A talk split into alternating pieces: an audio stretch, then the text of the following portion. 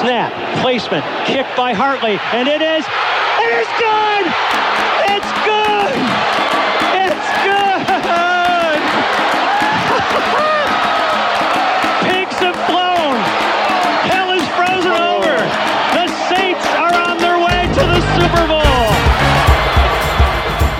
Começa agora We That Podcast.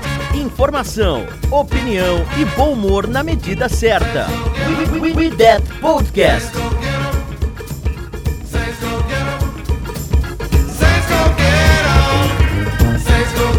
Olá, amigos! Estamos de volta aí com mais um I10 Podcast para você. E essa semana é o episódio número 58.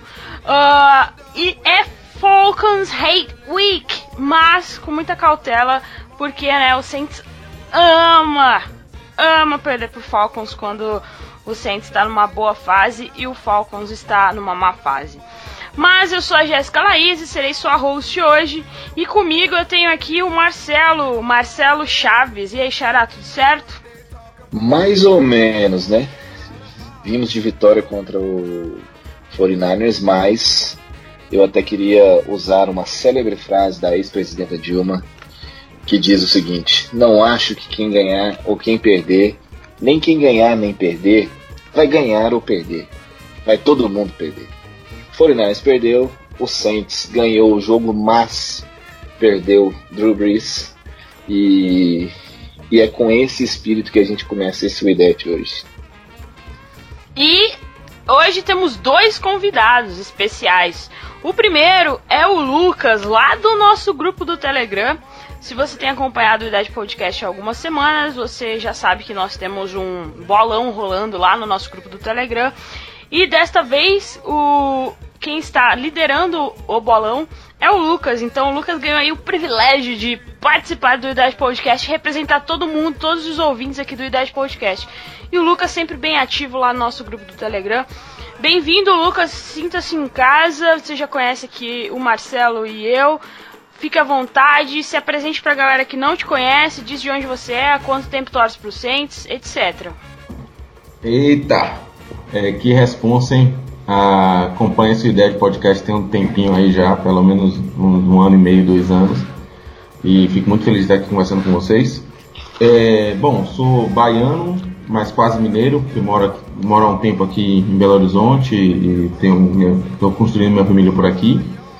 É, e, e, assim, acompanho o Saints desde, efetivamente como torcedor desde 2009, é, mas desde 2005 com a questão do Katrina, eu sempre fui muito apaixonado pela cidade de New Orleans. Acho que todo músico amador é apaixonado por aquela cidade. Tive o, o, um sonho realizado de conhecer ela, inclusive. E desde 2005 eu tenho acompanhado por causa do Katrina. Aí me chamou a atenção a questão do Dom. E desde então, desde 2009 de fato, como um torcedor. E o segundo convidado especial é algo inédito aqui no Saints Brasil.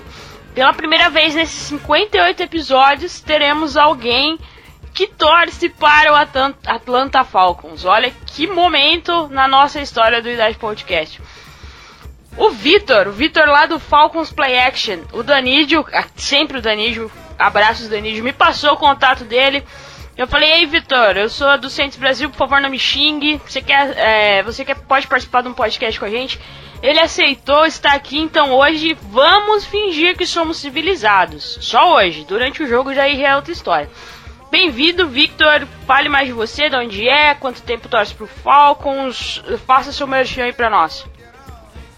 Fala aí, muito obrigado, Jéssica, pelo convite. Boa noite, bom dia, boa tarde aos ouvintes do IDET. É, como você falou, vamos manter a, civiliza a civilidade pelos próximos 50 minutos, uma hora aqui, que a gente vai trocar ideia de futebol americano. É, a minha paixão pelo esporte é maior que a nossa rivalidade, então sempre é, eu sempre gosto de, de falar sobre, sobre a bola oval, independente do, do time e do confronto que, que seja.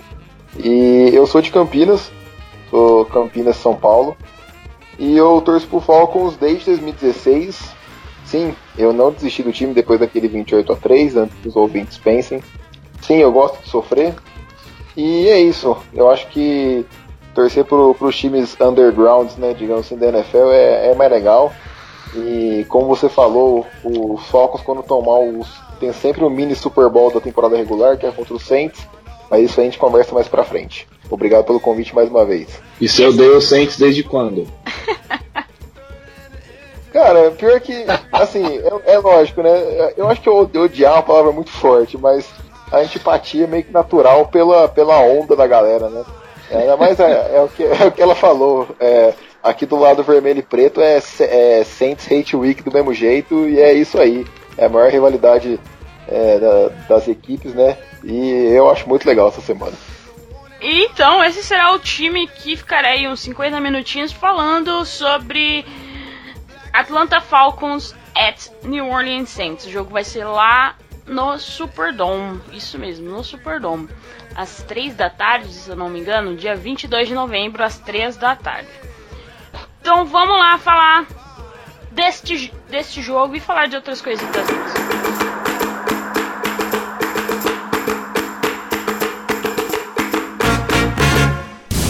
Tudo sobre o New Orleans Saints é no We That Podcast.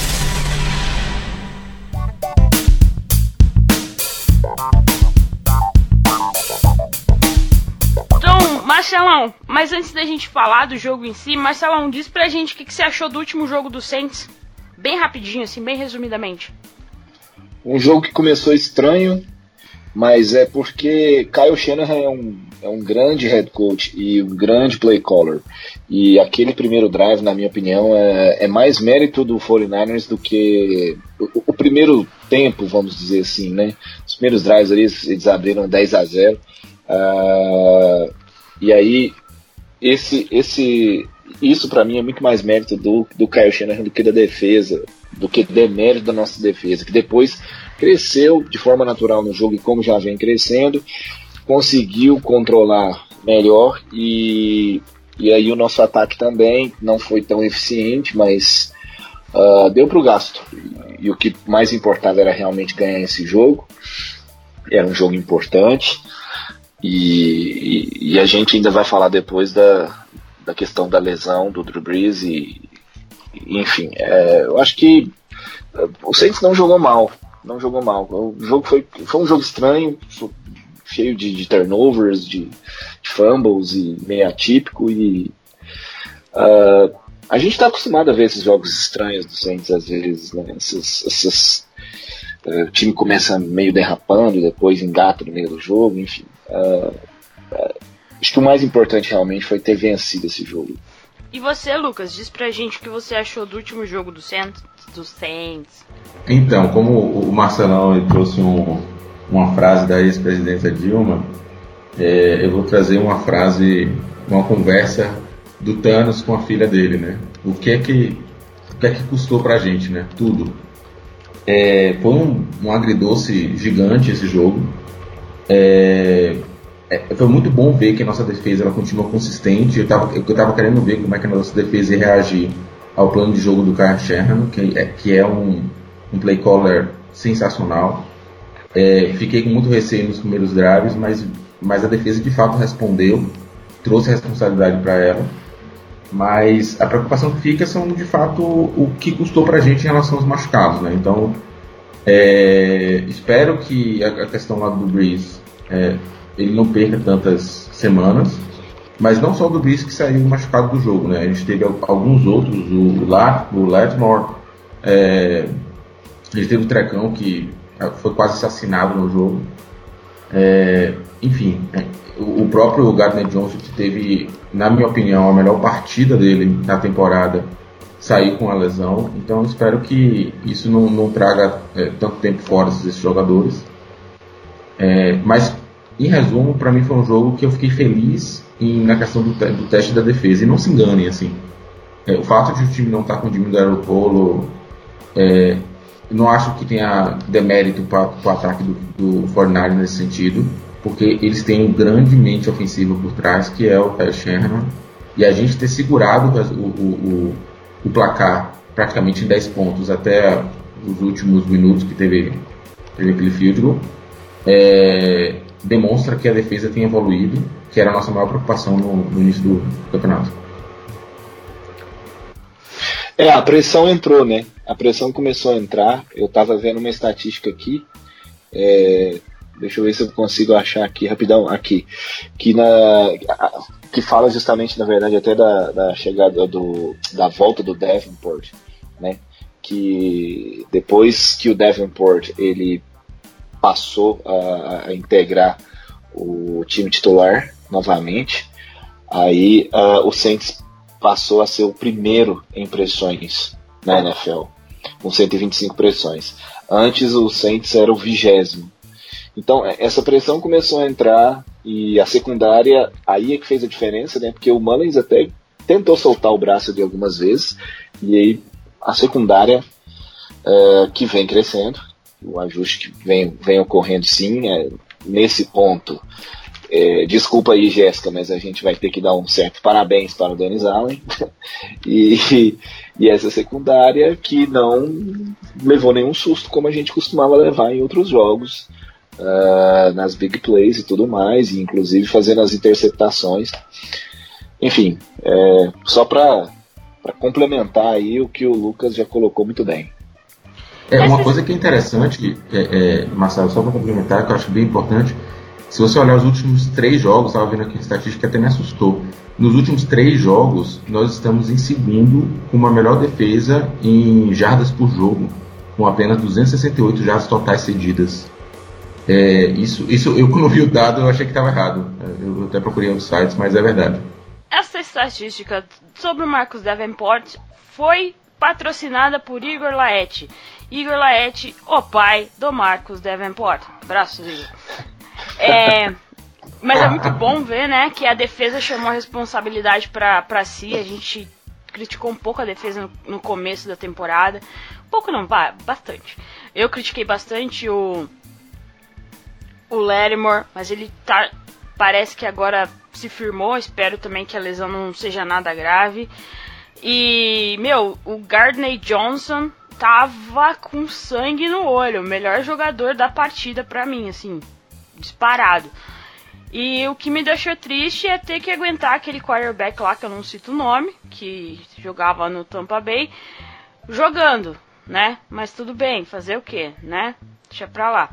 É, e antes da gente falar da, das lesões, vamos deixar o Victor falar para o Victor falar pra gente como foi o último jogo do Falcons. O Falcons estava na bye week esse, essa última semana, mas o penúltimo jogo foi contra o Broncos, né? Que você tinha falado.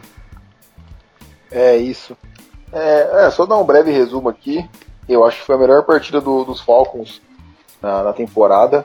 A gente estava sem o Calvin Ridley, mas o, o corpo de recebedores deu conta do recado, os Equils, o Powell é, conseguiram complementar, né, suplementar bem a ausência do, do Ridley. Matt Ryan teve uma excelente partida, acho que de longe a melhor dele na, na temporada, três passos para touchdown. O Julio Jones, como sempre, muito constante, teve um touchdown longo também.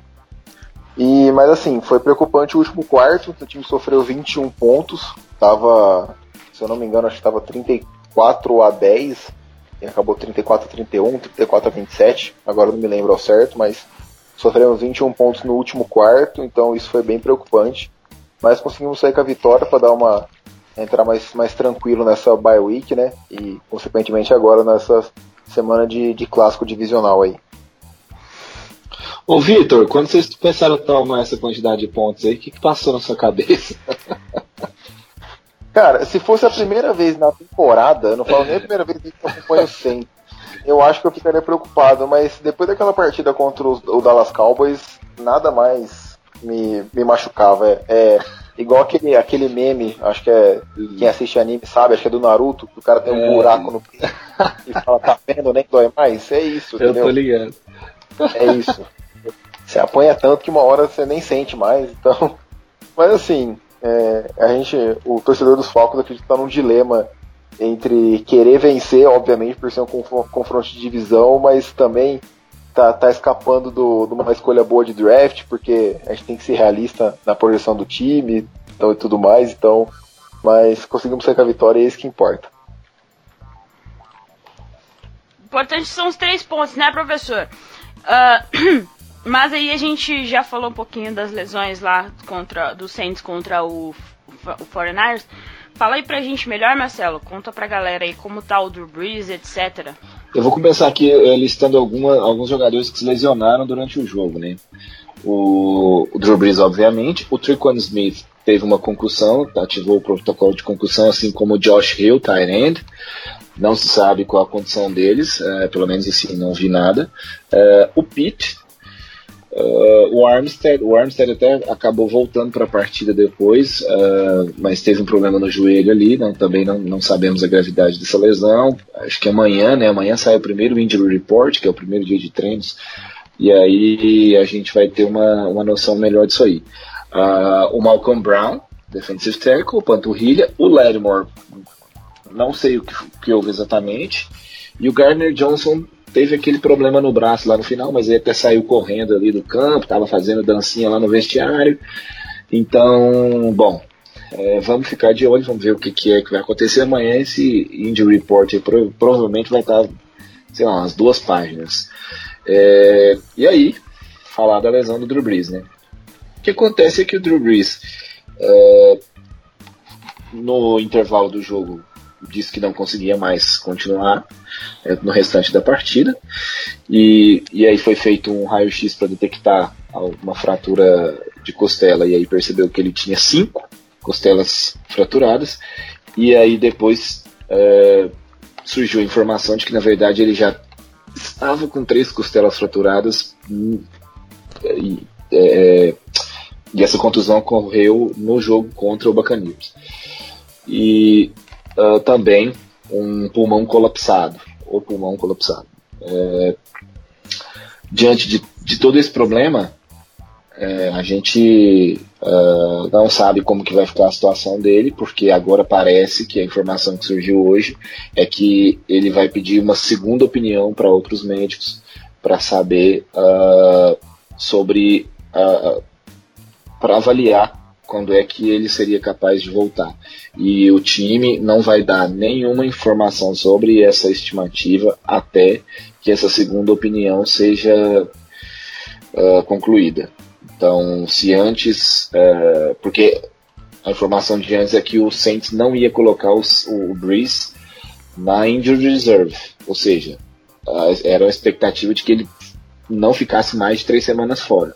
Mas com essa informação de hoje, uh, já não dá para ter certeza. Ou seja, estamos no escuro e, e vamos aguardar. Não, não tem muito o que fazer, é, é, é, é, ver a gravidade mesmo disso, porque eles estão falando até em mais de cinco costelas, talvez, fraturadas, então uh, não dá para saber esperar mesmo essas respostas e, e, agora aguardar como que vão ser os treinos dessa semana, o que, que eles vão falar sobre quem joga no domingo, muito provavelmente o Winston. É, e aí, enfim, a gente vai falar melhor sobre isso aí na, na prévia do jogo. É, lembrando que dessa vez a gente não tem o Ted Bridgewater, que tá jogando muito bem lá no Panthers. Beijo, Tedinho, saudades, volta pra mim. Ele até machucou o joelho agora nesse último jogo, né? Infelizmente, espero que também não seja nada grave com ele. E a gente viu que ano passado, quando o Breeze machucou o dedo, o Sean Payton conseguiu adaptar o playbook, né? Bem, bem conseguiu adaptar bem o play, playbook pro Ted Bridgewater. E nesse último jogo a gente viu bastante o Tyson Hill jogando de quarterback. Uh, não só de elemento surpresa, né? De surpresa não tem mais nada. E revezando com aquele outro quarterback lá. Então, eu sou a favor do Wildcat, né? Mas não sou eu que sou o head coach, então vamos ver o que, como vão ser os próximos jogos aí.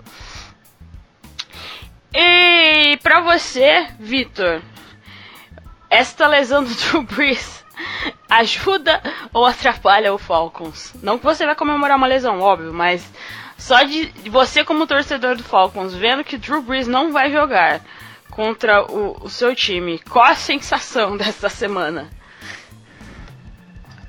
Ah, é, é difícil falar, né? Eu acho que é, tem que ser muito baixo, tem que ser muito sujo para comemorar uma, uma, lesão de rival, principalmente do quarterback. É, eu, o pouco tempo que eu acompanho de NFL, os quatro anos, né? O Drew na teoria, é o cara que eu mais teria que, que odiar, digamos assim. Acho, acho que o Tom Brady antes, né, por conta daquele 28 a 3 mas o Drew Brees com certeza no top 3 ali. Mas eu não, eu não gosto de enfrentar a rival de divisão sem o. Sem, quem, quem dirá qualquer jogador lesionado, imagina o quarterback titular. Então, em, em, quesito de chance de vitória, com certeza melhora, né? Do lado dos Falcons aumenta, não que a gente seja favorito, longe disso. Mas é... Ah, é triste. Eu, eu queria que ele tivesse. E uma outra coisa também desse calendário dessa temporada que eu já não gostei antes mesmo da temporada começar é que os dois confrontos vão ser no espaço de três semanas. Então, como o Marcos falou aí, é capaz até dele ficar de fora da outra partida, que vai ser no Mercedes-Benz, né, em Atlanta. Então, isso eu acho, eu acho bem triste. Eu gosto de enfrentar os times com, com o adversário completo, né? Muito mais divertido. Mas vamos lá. É, eu tenho uma opinião por, sobre o James Winston, mas quando a gente for pro, pro pré-jogo em si, eu comento um pouquinho sobre. E gente, o Saints e o Falcons são tão rivais, mas tão rivais, que tem os mesmos patrocinadores de nome do estádio. É, o Saints está acabando o patrocínio, ainda não se sabe quem vai patrocinar, eu acho que tem mais um ou dois anos de contrato, que é o Mercedes-Benz, que é a Mercedes-Benz, né? Então é a Mercedes-Benz Superdome. E o do Falcons, agora com o estádio novo, quando foi inaugurado, a Mercedes também foi lá e patrocinou. Então é o Mercedes-Benz, como que é o nome? Mercedes-Benz. É Mercedes-Benz Stadium. Stadium, isso. Então, para vocês verem como é o negócio, como já começa na NFC South essa, essa rivalidade. É o mesmo, o mesmo patrocinador de nome. Mas agora vamos então, se ninguém tiver mais nada para falar, vamos então ao pré-jogo em si. Alguém tem mais algo para falar, Lucas, antes da gente entrar no pré-jogo? É, só sobre a lesão do, do Breeze, é uma coisa que até comentei lá no nosso grupo. É, a, a lesão que ele teve no, em 2000, eh, no ano passado me deixou, me fez me ficar menos preocupado esse ano. É, eu sou um mega fã do Breeze, um dos principais razões de torcer por Saints, mas a gente, é, ano passado a gente conseguiu perceber que de fato o Breeze ele já não é mais um, um, um já não está mais na prateleira de elite do, do, dos quarterbacks.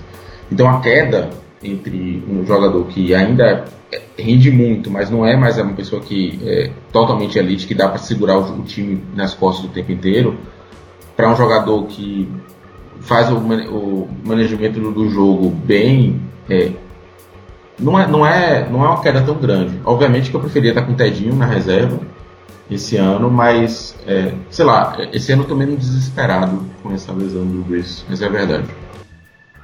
Boa. Mas por conta do. Ô Lucas, mas por conta do Winston ou do. Ou você acha que essa lesão não é tão grave assim? Por dois motivos. Acho que primeiro porque eu acho que vai ser uma lesão que talvez ele volte mais é, volte antes.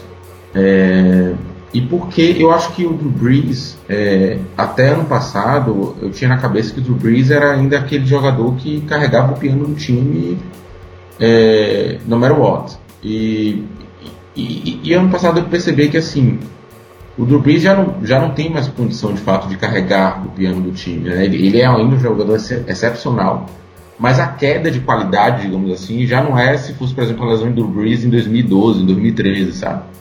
Então, ano passado, isso caiu minha ficha. Eu fiquei desesperado ano passado. Naquele jogo contra o Rams, eu acho que acabou minha semana ali. Assim, foi um negócio e, e a gente viu que, bom, a gente conseguiu se virar. A gente tem uma defesa que esse ano começou mal, mas está melhorando, está voltando ao ritmo do ano passado. Então, assim, eu não tenho tanta preocupação, de verdade. Lógico, queria ver o Drew jogando, queria ver ele saudável, com certeza o time joga melhor com ele, mas não é algo que eu acho assim, ah, é, vamos, vamos, vamos tanquear, tanquear porque acabou a temporada. Eu acho que longe disso. É, não, eu, eu tô contigo nessa, assim, até por isso que eu tô te perguntando. Porque, é, primeiro que a lesão não parece tão grave, se bem que essas informações de hoje aí dão um pouco mais de medo, mas enfim. É, eu, pelo, eu, pelo menos, eu tô chutando, sei lá, que ele volta contra o Chiefs. Uh, mas esse é chute completo, sei lá, palpitão mesmo. Uh, e, e, o Drew Brees é muito determinado. Ano passado ele já voltou da lesão antes do tempo previsto inicialmente. E todos os insiders do pessoal que cobre os Saints de perto diz que fala dessa determinação dele, de como ele é comprometido com, com a saúde dele e, e, e como ele é, ele é muito competitivo, ele gosta demais de estar em campo, ele não gosta de perder jogos. Então é o cara que faz de tudo, tudo certinho para poder se recuperar o mais rápido possível. Então, o que depender dele, vocês podem ter certeza aí, ouvinte que está tá aí nos acompanhando, que o que ele vai fazer o possível para voltar o, o, quanto antes. É, o cara foi com três costelas quebradas para esse jogo e depois com cinco, que provavelmente foi depois daquela pancada que ele sofreu é, no SEC. É, ele foi 5 para 6 e um touchdown.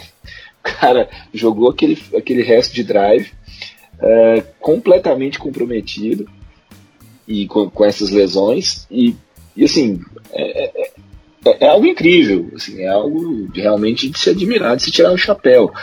Uh, mas como você mesmo disse, eu também acho que o, o time em si é capaz de sustentar uh, essas, é, é, é, essa ausência do Drew Brees, né? Apesar da gente ter os jogos contra o Atlanta, assim, por mais que estejamos em patamares diferentes aí, com todo respeito, é, são sempre jogos difíceis, a gente lembra. Então não dá para subestimar de maneira alguma, mas mesmo assim eu acho que a gente consegue fazer, vai conseguir fazer boas apresentações e o torcedor esquece que quem está segurando o time na verdade esse ano chama-se Alvin Camara. Esse exato, cara vai ter exato. mais jogo ainda, mais jogo ainda, vai ser bola no Camara toda hora. E eu acho que o, o Atlanta, por exemplo, se quiser, já, já entrando aí já na prévia do jogo, já se quiser ter uma chance, tem que olhar primeiro para ele para depois tentar ver o que, que vai fazer. Concorda, Vitor? Você acha que Falcons tem que bisoiar aí o Camara, ficar de zóio, double coverage? O que, que você acha? Ah, sem dúvida. É, eu acho que, mesmo com o Drew Brees, né, o, o Drew Brees gosta muito de fazer o check down no, no Camara na maioria das jogadas, mas a, agora sem ele tem que ficar muito atento. É, o Raheem Morris, né, que é o interino nessa, nesse restante temporada, agora que o Dan Quinn foi demitido, deu uma declaração falando que deve utilizar bastante Dion Jones e o Foy Olokun em, em spy ali, né, ou em man coverage no Camara, falou que tem que dar uma atenção especial para ele. Então eu espero que isso seja executado na hora do jogo, porque se não fizer isso, as chances de ganharem é, vão praticamente para zero. É, o Ivan não tá aqui hoje porque ele voltou com as aulas da faculdade lá. Mas eu pedi para ele mandar uns áudios. O Ivan é quem sempre faz né, análise do adversário. Vamos ver o que, que ele falou aqui nesse primeiro áudio que ele mandou. Vamos ver se o Victor vai concordar. Fala galera, é, o adversário da vez é o Atlanta Falcons, né? Vim falar um pouquinho para vocês sobre o time. É, o Falcons, nosso principal rival, todo mundo sabe disso pra tristeza nossa, né? O Falcons vem numa temporada muito ruim. Tem três vitórias apenas e seis derrotas. Isso que começou 0-5, então tem, é, tem três vitórias e uma derrota nos últimos jogos, então tá até melhorando. Vem de duas vitórias consecutivas. Vou falar um pouquinho do time para vocês. No ataque, começando. É, é, o ataque do, do Falcons sempre, né? Faz muito tempo já que é um ataque muito bom, é um ataque muito consistente e esse ano não vem sendo diferente. É o 13 da liga em pontos por jogo com 27 de média e é o quinto em jardas totais, tem 396 jardas por jogo é, de média o time do Falcons. É liderado pelo QB Matt Ryan, bem conhecido, todo mundo sabe, é um QB muito bom, apesar de ser questionado às vezes. É, tem 15 touchdowns e 5 interceptações na temporada, um rating bom de 99. O principal running back do time é o Todd Gurley, recém-contratado, chegou essa temporada. Tem 584 jardas e 9 touchdowns já na temporada, muitos touchdowns. Além dele, Brian Hill contribui bastante no jogo terrestre também. Chegando no jogo aéreo, temos o incontestável Julio Jones, que sofre um pouco com lesões, mas é, vem numa boa temporada também, tem 637 jardas e 6 touchdowns. Calvin Ridley, outro que está sofrendo com lesão, mas vem em uma temporada muito. Não, me desculpe, o Julio Jones tem 3 touchdowns. Quem tem 6 touchdowns é o Calvin Ridley, que vem numa ótima temporada, apesar de estar sofrendo com lesão ultimamente, mas deve ir pro jogo. Já jogou a última partida. Ele tem 657 jardas e 6 touchdowns. Ainda tem o Russell Gage, que aparece às vezes, aqui, os que apareceu no último jogo, Christian Blake. Nos Tyrants temos o Hayden Hurst, que é um ótimo jogador, veio do Baltimore Ravens essa temporada também. Tem 411 jardas na, na, na temporada já e 3 touchdowns. A OL é bem mais ou menos, é apenas a 18ª da liga em sacks cedidos por jogo, com uma média até que alta de 2.1 sacks por jogo. Então essa aí que o Ivozito tem a falar sobre o ataque, o ataque do Atlanta Falcons.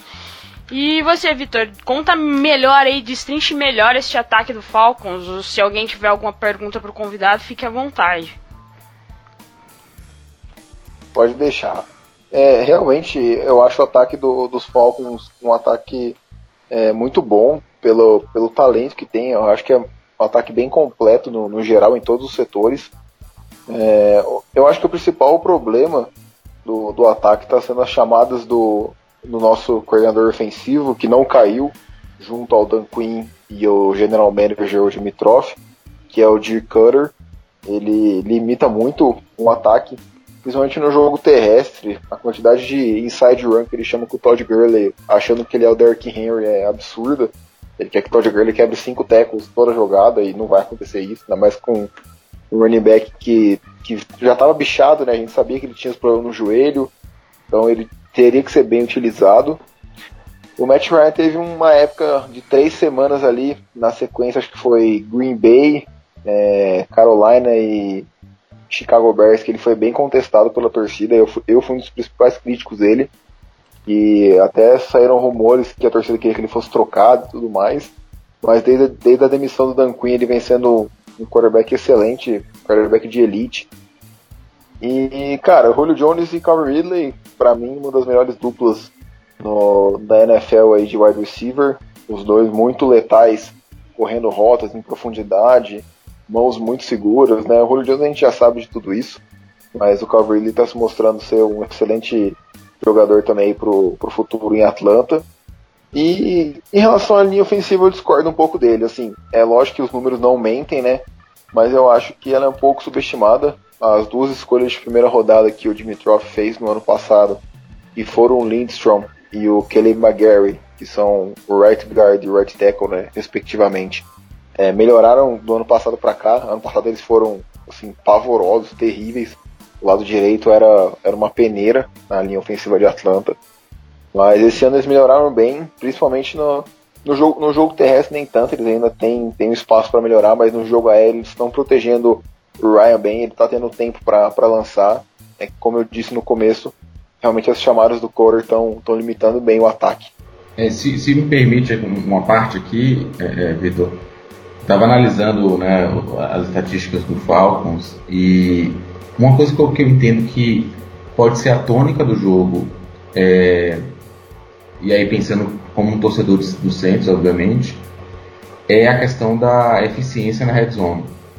Eu estava analisando algumas estatísticas. O Falcons, ele, ele, tanto quando a gente analisa o ataque do Falcons, quanto a gente analisa a defesa, é, é, uma, é, é uma das piores estatísticas que o Falcons tem atualmente. Né? Você tem, é, quando a gente olha o ataque, o Falcons tem está em 27 em, em eficiência na red zone com 52% de aproveitamento. E quando a gente olha a defesa, está é, em 31 com 75% dos op os oponentes conseguem 75% de eficiência na red zone contra o Falcons.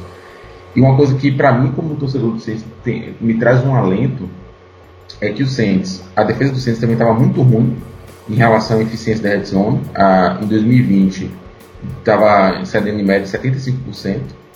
É, e, mas nos últimos três jogos baixou para 33% e lidera, se você analisar só os últimos três jogos, os Saints lideram a, a liga em, em, na eficiência é, da, da, defesa e na red zone, sabe?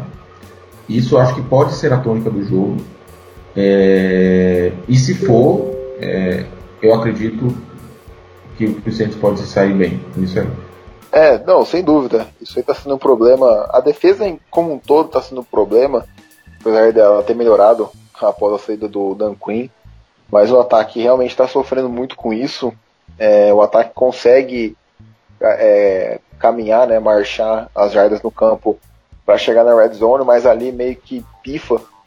Eu, eu acho que um dos motivos é que a, o principal, a principal jogada né, dos Falcons esse ano que está entrando, e nos últimos anos também, né, é o play action, que o Matt Ryan consegue executar muito bem.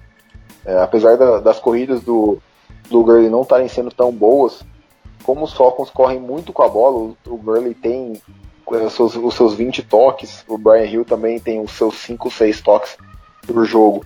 Então, como os Falcons correm muito com a bola, acaba abrindo um pouco o play action. Não que eles corram bem, mas eles correm bastante. Então, as defesas ficam um pouco preocupadas com a corrida. E, e, e, na red zone é mais difícil você fazer, né? Porque o campo é, é curto, não dá tempo da, da, da, jogada se desenvolver. E é, geralmente os times mandam mais blitz para apressar o, o QB adversário, né? Então acho que esse pode ser um, do, um dos motivos. Mas sem dúvida isso pode ser muito, muito decisivo na, na partida. Então, é, já falando um pouquinho aqui de. É, na verdade a gente está falando né, de tudo assim. Uh, tava vendo aqui que, que a defesa do Falcons é a, é a primeira, na verdade, em tentativas de corrida cedidas e, e a sexta em jardas. Né? Isso acho que é um número que já cria aí um matchup interessante por conta até do que a gente já estava falando aqui antes, que o Saints deve explorar muito mais agora o seu jogo terrestre com Camara e com o Murray também que vem muito bem. Por conta da ausência do Drew Brees, né? Um, gameplay talvez um pouco mais conservador, é, apesar de que eu não sei, né? se em algum momento o Winston aí não vai dar aquela coceirinha nele e ele vai ficar lançando aquelas bombas lá, tomara que não. Mas é, tomara que o Sean Payton coloque um freiozinho nisso aí. Mas enfim, é, me fala um pouco dessa defesa aí contra o jogo terrestre e fala pra gente. É, então, é, em relação. É porque eu, é o que eu falo, né? É difícil argumentar contra os números, mas olhando a partida, eu acho a defesa terrestre do, Atlanta bem sólida. É, o Grady Jarrett, que é o defensive tackle, é um monstro assim no, no, interior da linha. Ele consegue parar muito bem o jogo terrestre. E, e quando a nossa linha tava. A gente estava com o Tech McKinnon, né? Apesar de todo aquele circo que ele fez conseguiu sair. É, ele era um, um jogador ok. É, a gente trouxe o Dante Fowler do Los Angeles Rams para essa temporada também. O Comins, que está sendo um jogador que, apesar de não ter se mantido saudável por tanto tempo nessa temporada, ele está sendo é, regular pelo, pelo que a torcida esperava dele. Então, eu acredito que contra o jogo terrestre em si, é, é uma defesa bem boa. Eu acho que o, o, problema que pode surgir são em screens ou passe curto no meio do campo, porque como, por outro lado, né, já comentando um pouquinho sobre o pass rush, tem sido, um, acho que um dos principais problemas na temporada. A gente, o pessoal fala que a secundária de Atlanta é muito ruim e tudo mais. Só que a gente tá tendo, tava tendo dificuldade de criar pressão no, no QB, então não tem secundária que aguente o QB 5, 6 segundos no pocket é, com tempo para lançar. E depois que o Dan Quinn foi demitido, o Raheem Morris começou a chamar mais blitzes, utilizando o Dion Jones e o Foy Olokun, que são os linebackers do time, que de longe a melhor unidade da defesa esse ano são os linebackers. Só que isso acaba gerando muito espaço no meio do campo. Então tem que ficar esperto com isso, é, porque o Camara produz muito por ali, né? O Michael Thomas também de volta, apesar de não ter engatado um jogo grande desde que ele voltou. É sempre perigoso, você não pode dar espaço para um jogador do calibre dele. Então acho que, que a tônica seria essa. É, agora com o James Winston muda um pouco a dinâmica, né? Que o Drew Brees é mais como o Matt Ryan, é mais uma estátua ali no pocket, não consegue improvisar corridas nem nada do tipo. Acho que esse é um outro fator que muda para a defesa dos Falcons para essa partida, porque os Falcons cedem muitas jardas para QB. A gente não pegou um QB móvel ainda, né? Tem um Lamar Jackson, o Kyler Murray da vida essa temporada. Porém, sempre que a gente pegou o QB que conseguia improvisar um pouco com as pernas, seja o Drew Locke na semana retrasada, né? Pré-semana de bye, ou até o Terry Bridgewater conseguiu improvisar algumas corridas boas. Então isso aí pode ser um problema agora com o James Winston, que tem mais perna que o Drew Brees para poder improvisar, né? É, dentro disso, Vitor, que você falou, eu, eu, eu acho que sim, pode ser um problema, mas é, eu acho que pode ser um alívio também para vocês não terem o Drew Brees, exatamente pelo mismatch que você citou da questão da Blitz, que Brees é um jogador que queima muita Blitz dos do adversários, e também da questão do release rápido que o Bruce tem, né? É, para jogadas em flat. É, é, a gente tem o Wilson, o Wilson que é um cara que ele, ele se desespera um pouco no pocket. Então, talvez a questão da, da blitz do Falcons é, ajude o Falcons nesse sentido. É, mais uma pergunta que eu queria fazer para você, Vitor, que assim, um, uma estatística que eu, me chamou muita atenção sobre o Falcons é que eles são o terceiro time da liga atualmente em tempo de posse de bola, com 33 minutos de média por jogo. É, o que, que você. Por que, que você acha que isso acontece? O que é que tem feito o, o ataque se manter tanto tempo em campo? Olha, é, eu acredito que não, não é por um bom motivo, digamos assim. Eu acho que é pela qualidade das chamadas. O, como eu disse, o Cora ele chama ele chama duas corridas nas primeiras duas descidas. O Gurley consegue 4, 5 jardas somando. Aí o Matt Ryan vai para um passe na terceira descida e converte.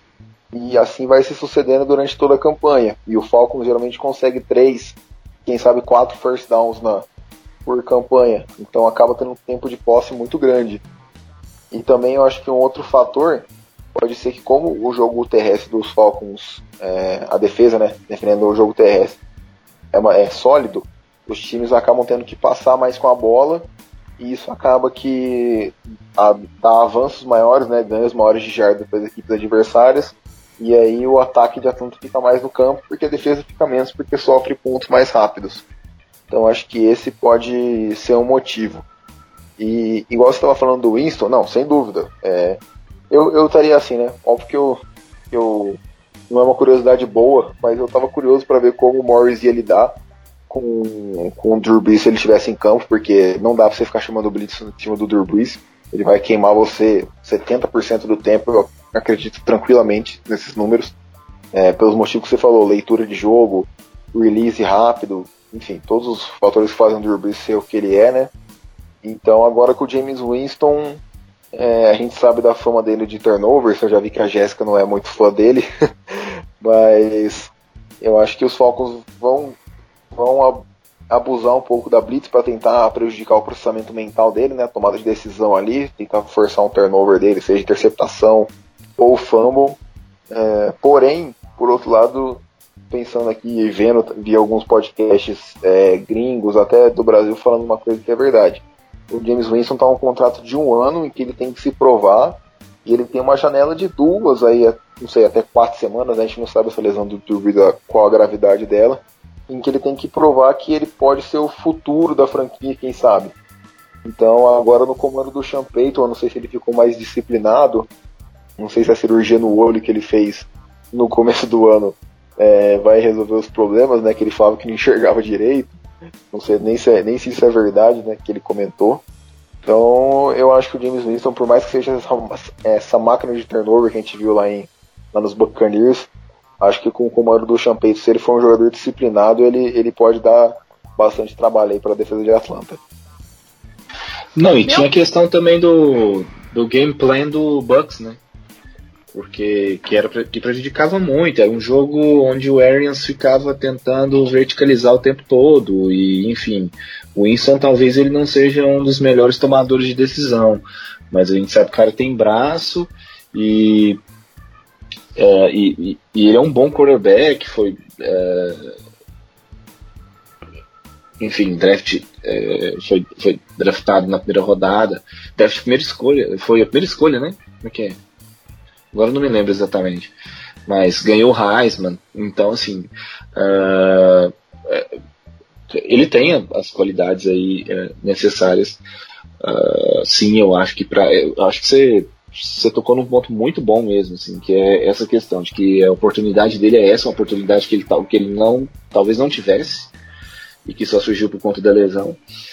Uh, e tem um outro ponto que eu queria chamar a atenção, que é a questão que eu até citei aqui antes da gente entrar na prévia do jogo, que são as lesões. Uh, o Saints tem entre essas lesões dois jogadores ali de linha ofensiva que são o Pitt e o Armstead.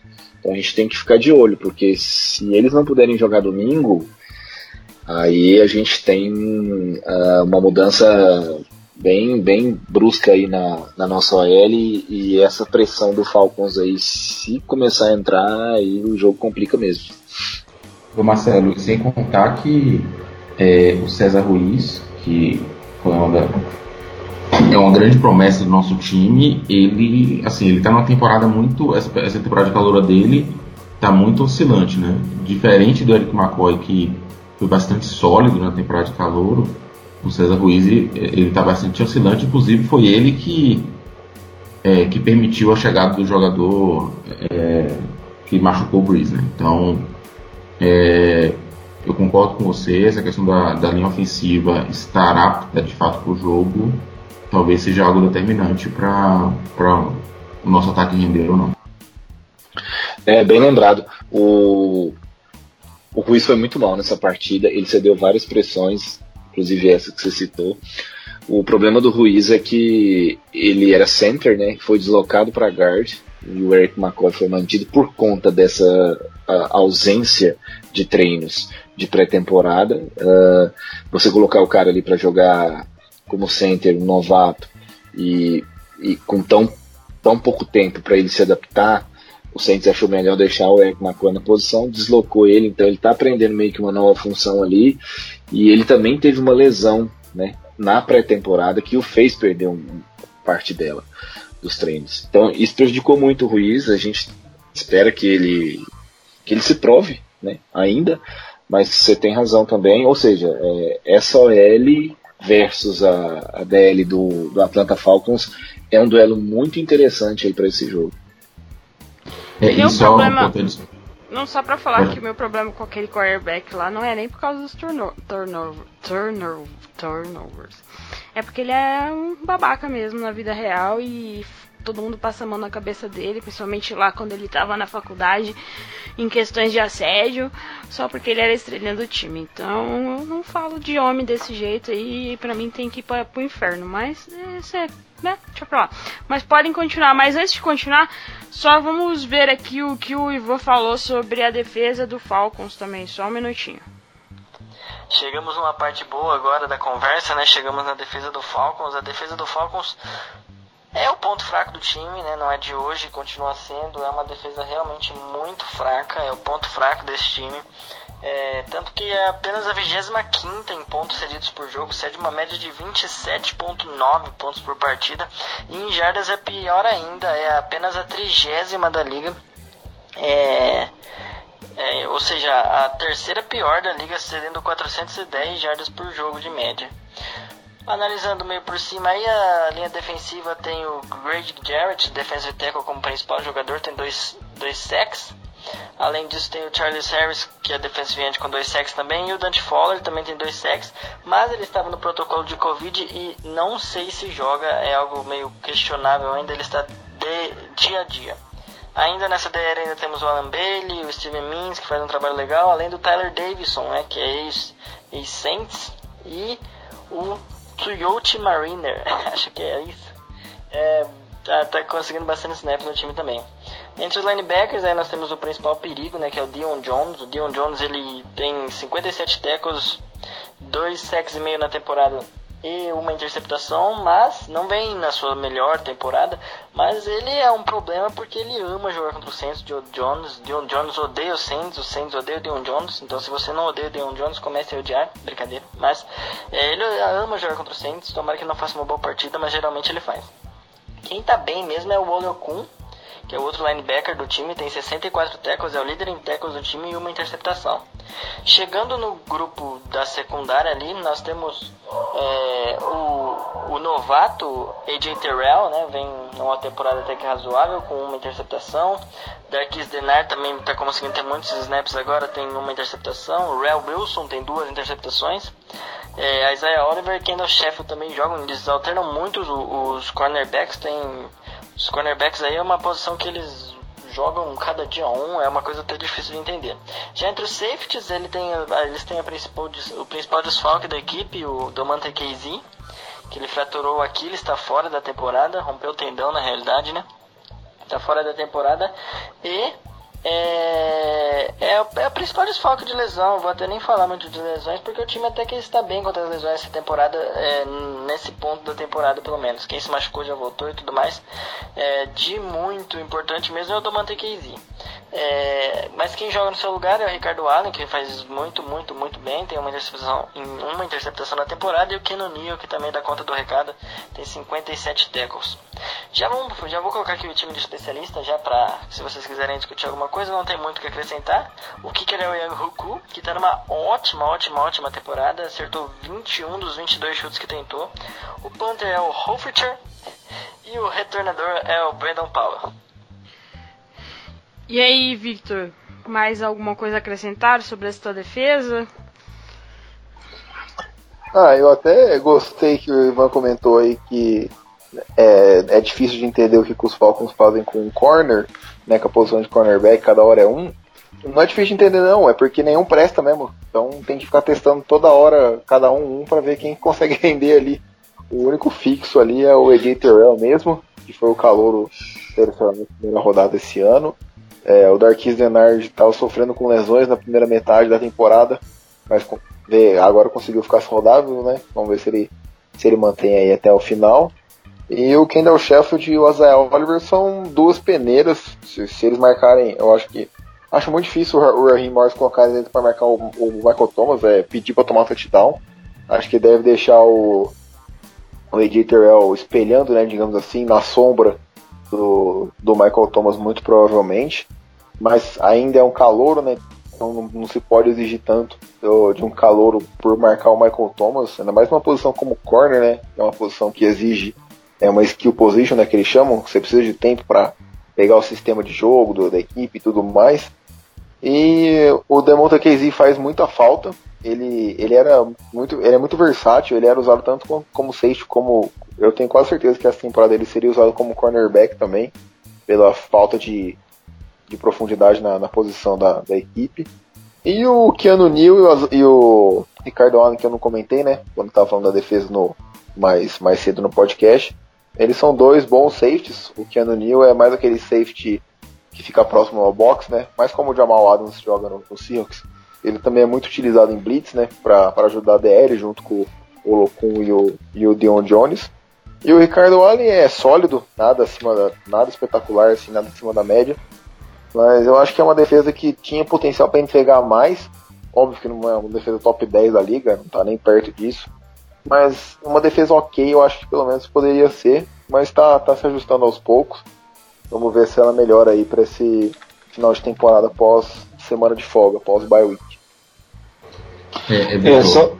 Opa, vai lá. Vai lá, Marcelo. Vai lá, vai lá. Fala depois. Não, eu só queria. Tá, valeu.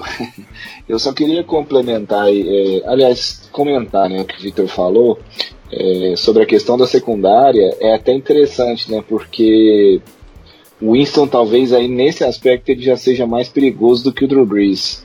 De repente, explorando um pouco mais o backfield, que a gente sabe que ele tem né, um braço mais forte e gosta de soltar uh, as suas bolinhas ali de vez em quando. Então, vamos ver até onde o Sean Payton vai dar essa liberdade para ele.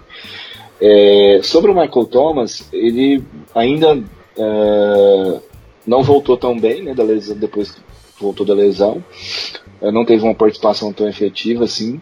E, e aí, sem a sintonia que ele né, tem com o Drew Brees, é, eu, eu, não sei assim, até quando ele pode ser um perigo assim, nessa, para esse ataque do, do Falcons. Tomara que, é, é claro, é claro, ele, ele é um, um, top wide receiver da liga, então a marcação sempre vai estar muito atenta a ele, mas em termos de efetividade mesmo, eu, eu, eu não sei como que, que o, o Saints poderia explorar bem assim essa questão do Thomas e, e, e esse ataque sem Drew Brees. É, complementando, Marcelo, você está falando assim, eu acho que tem alguns mismatches favoráveis para o Falcons em relação à questão de defesa que me preocupam, mas tem, tem pelo menos um aí que eu acho que é a favor da gente. É, o, o, o, Falcons, desde que o demitiu Dan Quinn, eles saíram de trigésima pior defesa em relação a jardas totais para décima nona, é, principalmente puxada pela questão do, das jardas aéreas, o que para a gente é, com um quarterback, entre aspas, novato no esquema, pode ser prejudicial, porque de fato eles melhoraram nisso. É, eles também melhoraram em relação a pontos por, por jogo, eles saíram, eles, no geral, eles estão em 25, mas nos últimos três jogos em 14. É, e eles melhoraram também em sets. E aí vem naquela história do que a gente conversou sobre nossa linha ofensiva. Né? É, eles saíram de 24 é, para é, 12 com, dois, com a média de 2 sacks por jogos. É óbvio que essa, essa estatística que a gente analisa, ela tem que ter um pouco de cuidado, porque se você analisar o, o, o calendário do Falcons, os últimos quatro jogos do Falcons foram para, um, foram para times com, é, é, com mais derrotas do que vitórias, né? Isso obviamente que influencia. É, mas tem um ponto que, que eu acho que é, pode ser o nosso o mismatch a nosso favor, que é de fato a questão dos do jogos corridos, porque a defesa do Falcons em geral melhorou muito depois que o Dan Quinn saiu, mas a defesa, as jardas, é, as jardas corridas pioraram. Eles cederam mais jardas, eles, eles eram a sexta melhor defesa em jardas corridas e foram para décimo primeiro nos últimos três jogos. Então talvez este seja o caminho do nosso time. E um, um, ponto curioso aqui que eu estava olhando é que o Saints ele começou a temporada muito ruim em questão de, é, de penalidades, né? E nos últimos três jogos, o Saints passou a ser um time mediano nisso aí. O Falcons foi o contrário. O Falcons, ele, ele na média da temporada, ele, ele fica ali na, na média do ranking entre os, os 32 times.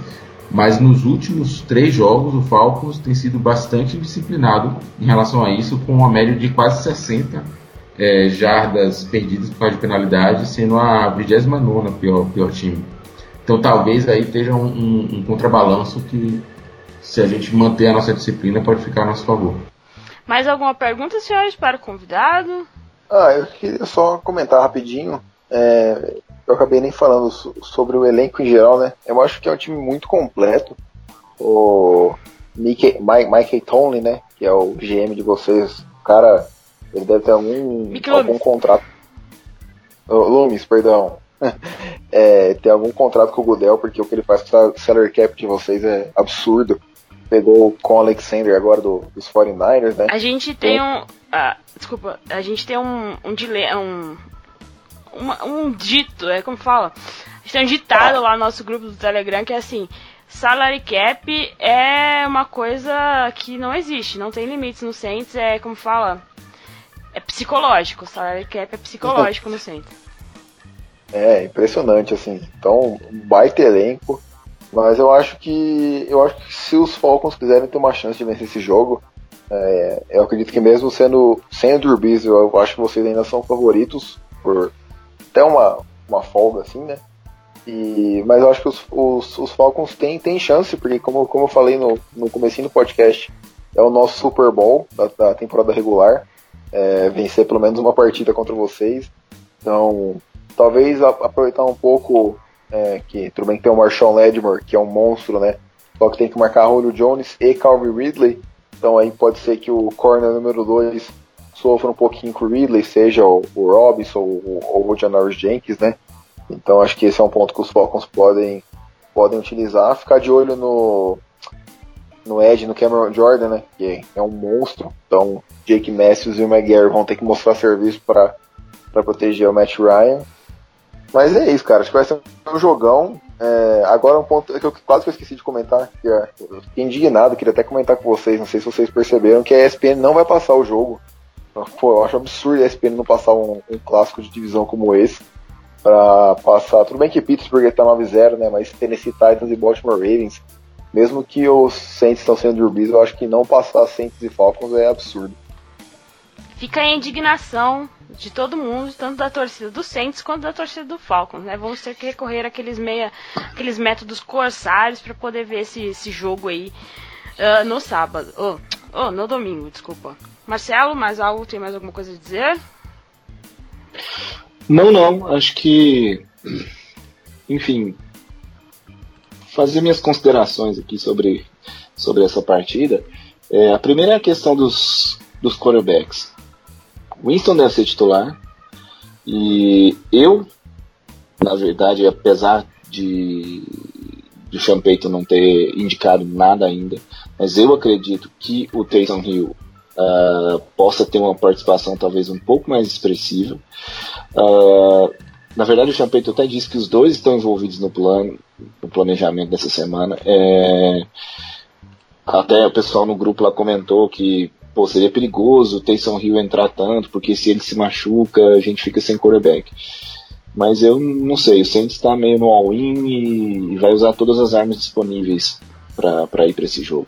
Então é, é, mais uma questão com, que o Atlanta talvez vai ter que se preocupar com as participações do Taysom Hill. Geralmente, no começo da temporada ele está vendo muito mal, agora essas participações geralmente têm uh, dado resultado apesar de ter sofrido um fumble no último jogo, mas enfim, melhorou bastante. Uh, o, o, outro ponto é o Alvin Kamara, é o melhor jogador do time na temporada. Para mim, deveria estar entrando na conversa de MVP, justamente por causa disso.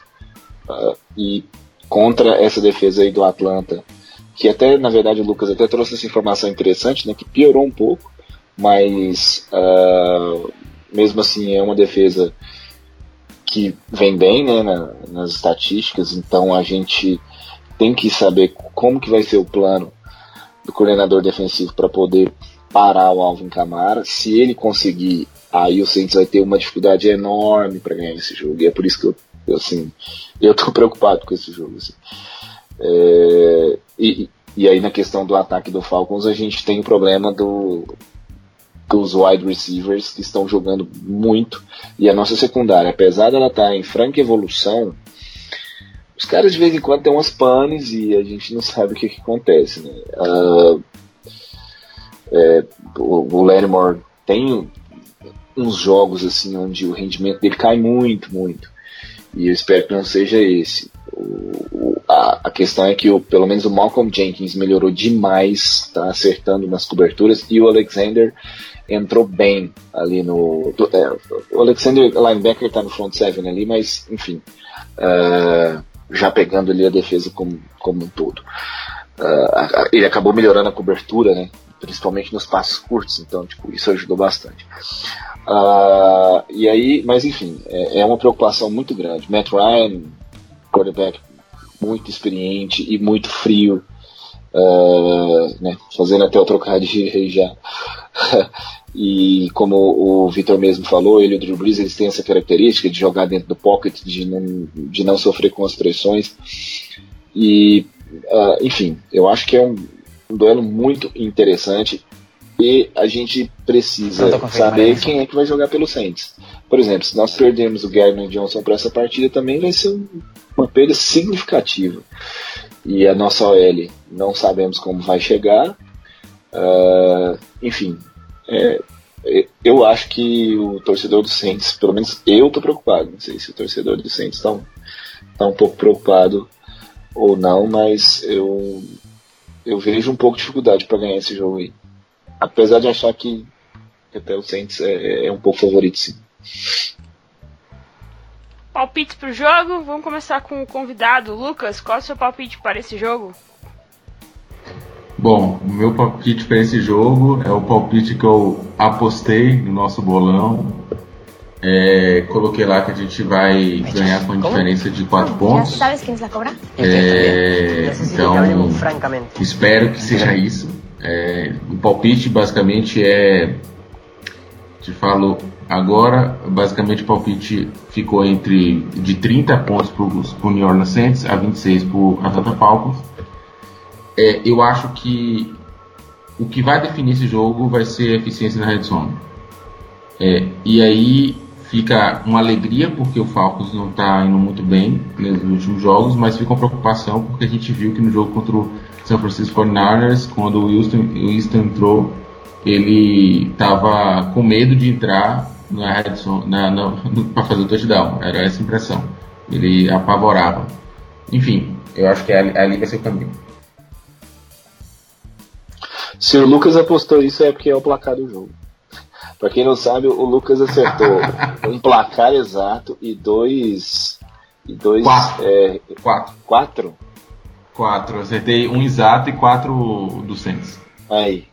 Então, assim, a, a, probabilidade de acontecer alguma coisa perto disso aí que ele falou é muito grande, viu, gente? Pode confiar. A gente tá só esperando o Lucas passar aí os números do. da. do fim do ano, quando tem aquela que acumula, como fala? Da. Da loteria. A Mega da Virada. Da Mega da Virada, é, a mega final. A gente tá só no aguardo da última semana aí do, do ano pro Lucas passar os números pra gente já pegar o prêmio e dividir pelo menos uns 20 lá do grupo já.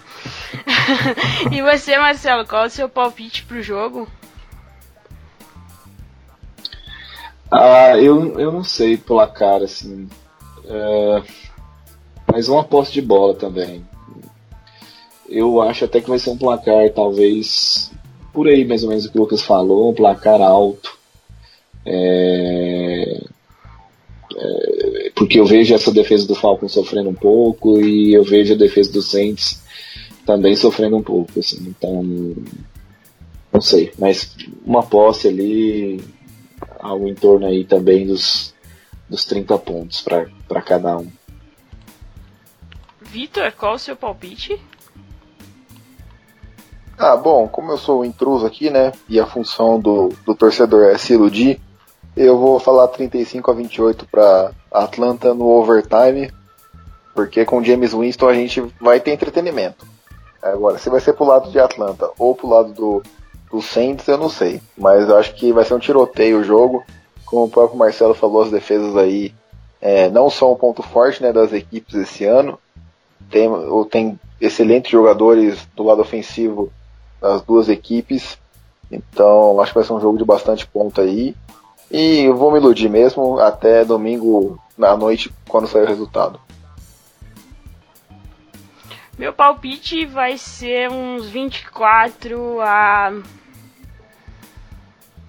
a 21 pro Saints. Eu não acho que vai ser um placar muito alto, porque o que vimos da defesa do Saints e Saints com os quarterbacks aí reservas, eu acho que não será um placar muito elástico. Posso estar errado, posso estar errado. Acho que podemos encerrar por aqui, senhores. Já deu mais de uma hora aí de conversa e foi muito bem produtivo. Todo mundo foi amigável, tá vendo? Dá pra não adiar o coleguinha, torcedor do Falcons, no dia. Assim, no dia do jogo você pode, mas não, é, não precisa ofender tanto também, né, galera?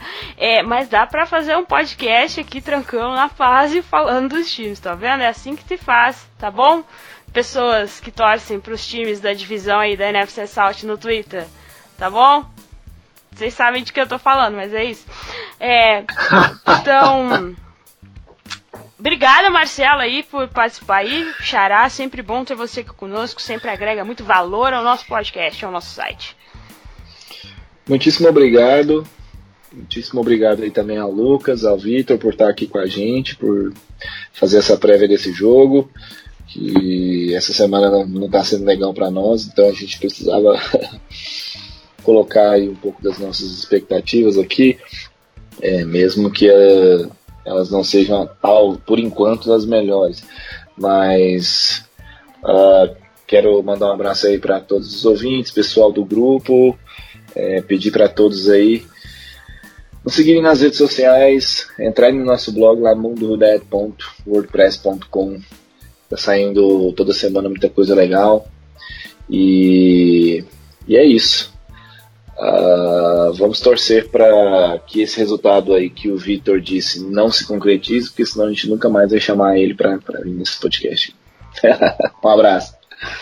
Obrigada, Lucas, aí, por participar, por aceitar participar conosco. Trouxe também bastante, agregou bastante valor ao podcast hoje. Está convidadíssimo a voltar com, quando, quando quiser. Uh, faça aí suas despedidas. Valeu, Gé, valeu pessoal aí do, do nosso grupinho do Telegram. Ah, tem sido, nesses últimos dois anos com esse grupinho do Telegram, tem sido legal saber que temos 60 torcedores do Saints para torcer junto. é, a gente ficava mais sozinho, torcendo sozinho aqui dentro de casa. E obrigado pelo convite, foi ótimo bater um papo com vocês. Estou sempre disponível quando precisar, só contar. É, valeu, Vitor, pela, pelo, pela troca aí entre, entre, entre rivais, mas foi, foi bastante bacana. E é isso, Rudé. E o Vitor. Vitor, brigadão aí por, pela presença. Muito legal falar contigo. Acho que é a primeira vez que a gente conversa de fato com um torcedor do Falcons, sem ser na zoeira lá no Twitter. Uh, mas faça aí seus agradecimentos, mande abraço para quem você quiser e diz onde a gente encontra você. Imagina, eu que agradeço, Jéssica, o Marcelo, o Lucas, obrigado aí pela conversa. É, foi o que eu falei, cara. Acho que conversar sobre o esporte para mim é acima de qualquer rivalidade. Até que a gente tá aqui há quase uma hora e meia e por mim, acho que a gente mantinha mais uma hora aí tranquilo falando sobre, né? Mas obrigado pela oportunidade aí. Já falo que fico no aguardo de um de vocês para a gravação do nosso podcast essa semana também da prévia do confronto contra, contra o Saints. E, bom, para saber sobre notícia dos Falcons, né, e também quando sai os podcasts, inclusive esse da prévia, é FalconsPlayBR, tanto no Twitter quanto no Instagram, para fi ficar sabendo de tudo aí. E em todos os agregadores de podcast, né, é Falcons Play Action, Spotify, Deezer, Google Podcast, Apple Podcast, estamos na maioria dos agregadores de podcast aí. Mais uma vez, obrigado pelo convite e aguardo um de vocês lá no, no nosso podcast essa semana. É, se o Marcelão quiser ir, tá, tá liberado, daço aí. O Marcelão sabe demais aí, mais, demais do centro. Se ele quiser ir, tá, tá, fica à vontade, Marcelo. Não, fiquei, fico lisonjeado com o convite aí, a gente pode estudar isso sim. É, ainda mais que pô, o Vitor foi tão gente boa aqui com a gente e tudo, e nem, nem com as piadinhas aqui ele se abateu, então espero que lá eu não seja. Eu, eu, eu não tenha um ambiente tão hostil assim, né, também. Mas, enfim, nossa aqui tá tudo tranquilo. Não, relaxa, é tranquilo. A gente só chama o Durbês de anão lá umas cinco vezes e tudo certo. É, tá bom. E segue a gente lá no arroba 09 no Twitter, procure o Mundo Rodete no Instagram. E como o Marcelo falou, a gente tem o nosso blog entre lá com notícias quase diárias sobre o Saints ou quando tem algo relevante, sempre colocamos por lá. Tem crônica, as crônicas do Marcelo que estão fazendo bastante sucesso lá no blog tem a análise do adversário, tem os nossos podcasts e pode ter certeza que esse vai estar por lá essa semana. Abraço para as gurias lá do Flor do Superdome, abraço para a galera lá do nosso Telegram. Se você é ouvinte e quer entrar no grupo do Telegram que a gente tem, é só chegar na nossa DM lá no Twitter. Aí procure a gente no Facebook, Centros Brasil, a primeira página que aparece na sua busca. Abraço para a galera lá do Centros Brasil que não pôde participar hoje e obrigado Ivan por mandar os áudios aqui para nós. E obrigado, Danilo, pelos contatos alcançados sempre. Uh, ficamos por aqui essa semana e voltamos semana que vem se tudo der certo. E. Who that?